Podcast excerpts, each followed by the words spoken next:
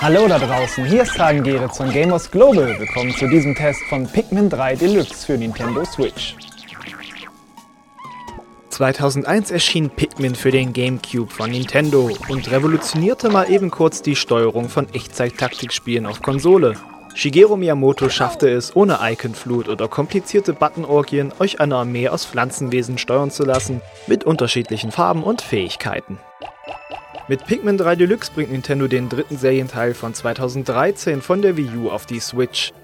Im Abenteuermodus spielt ihr drei gestrandete Raumfahrer. Mit ihnen befehligt ihr wieder eine Horde von Pikmin, um Früchte zur Versorgung einzusammeln, die lokale Fauna zu verdreschen und den Überlichtschlüssel zu finden, ohne den es euer Raumschiff nicht zurück zu eurem Heimatplaneten schafft. Die knuffigen Pflanzenwesen sind Dreh- und Angelpunkt des Gameplays. Ihr pflanzt und erntet sie und werft sie sprichwörtlich auf die gerade anstehenden Aufgaben. Ob das ein Gegner ist oder eine einzureißende Wand.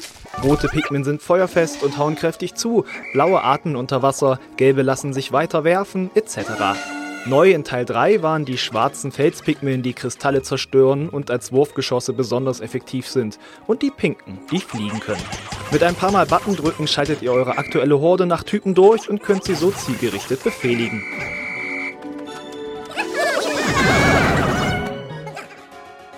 In jedem der fünf großen Levels der Kampagne tickt die Uhr. Sobald die Sonne untergeht, müsst ihr mit euren drei Helden ins Raumschiff zurück und möglichst vorher die verstreuten Pikmin einsammeln, denn sonst droht ein schlechtes Gewissen.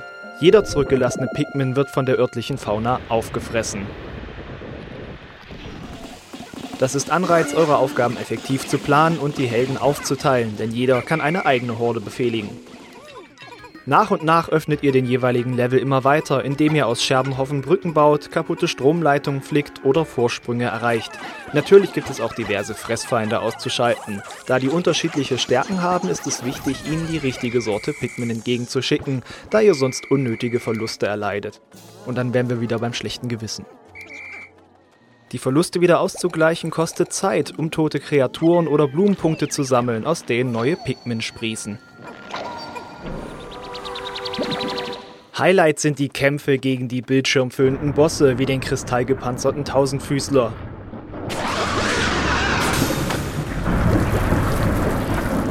Dass ich euch genau den vorstelle, hat auch den Grund, dass ich bei vielen Kreaturen beim besten Willen nicht sagen kann, was sie eigentlich darstellen sollen.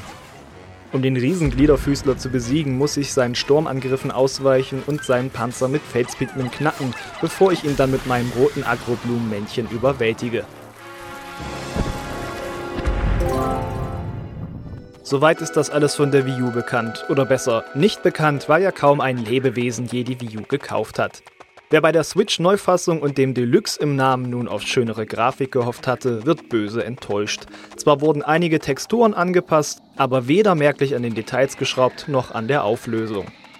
Bezieht sich das Deluxe dann vielleicht auf neue Features?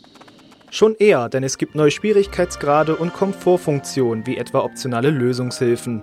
Außerdem gibt es ein Bonusabenteuer mit Olimar, dem Helden des ersten Pikmin. Das dreht sich aber nur um zeitbegrenzte Sammelaufgaben in den bekannten Umgebungen. Dazu gibt's pro Level eine Cutscene. Der Olimar-Bonus ist also bei weitem nicht so aufwendig und liebevoll wie die Hauptstory. Ebenfalls Teil der Deluxe-Fassung sind die ganzen anderen Punktesammel- und Monsterschnetzel-Missionen inklusive der DLC-Zusatzlevels aus der Wii U-Fassung. Unglaublicherweise stellt der Koop sogar einen Abstieg im Vergleich zum Wii U-Original dar. Hatte dort jeder Spieler seinen eigenen Screen, also TV und Wii U-Gamepad, müsst ihr nun mit dem Splitscreen vorlieb nehmen. Es ist noch nicht einmal möglich, zwei Switch-Geräte zu koppeln oder wenigstens via Online mit anderen zu spielen. Das ist besonders schade, denn an und für sich ist der Koop fantastisch. Ihr könnt wirklich jeden Spielmodus kooperativ angehen, also auch die Hauptkampagne. Und man kann mitten in der Partie zwischen Solo und Koop umschalten. Aber zum Schluss noch etwas Positives. Ich fand schon auf der Wii U die Steuerung von Pikmin 3 mit einer Wii-Mode am besten und auch auf Switch funktioniert die Bewegungssteuerung per Joy-Con wunderbar präzise. Damit komme ich zum Fazit. Die spielerischen Wurzeln von Pikmin 3 Deluxe sind gesund wie eh und je. Mit meinen Pikmin die ausladenden Levels zu erkunden, knifflig versteckte Früchte zu erbeuten und riesige Bosse zu plätten, macht noch genauso Spaß wie beim Original. Die ganzen optionalen Missionen der Wii U-Fassung beschäftigen mich über die rund 15 Stunden der Story hinaus. Auch der lokale Koop ist wieder spaßig, wobei ich eben nicht verstehe, warum man auf den fitzeligen Splitscreen-Modus beschränkt bleibt. Überhaupt steht Pikmin 3 Deluxe nicht mehr ganz in voller Blüte. So schön die Welt gestaltet ist, wirkt die Grafik doch angestaubt. Auch eine erhöhte Framezahl hätte ich nach tollen Ports wie Mario Kart 8 Deluxe erwartet. Und die neuen Bonusabenteuer mit Olimar, die nur Arcade-Missionen in bekannten Umgebungen sind. Das Pikmin-Beet würde ich nicht verwelkt nennen, aber doch ein wenig vernachlässigt. Alles in allem finde ich es frech, für das gebotene Vollpreis zu verlangen. Dennoch, wer Pikmin 3 auf der Switch das erste Mal erlebt, wird viel Spaß damit haben.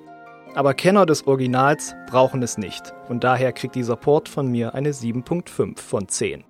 Diesen Test gibt es als Video, Audio und Text. Weitere Fakten zum Spiel findet ihr wie immer auf www.gamersglobal.de. Wenn ihr auf YouTube zuseht und euch hat das Video gefallen, gießt doch das Pflänzchen, das dieser Kanal ist. Abonniert ihn, gebt dem Video einen Daumen nach oben und drückt die Glocke. Danke sehr.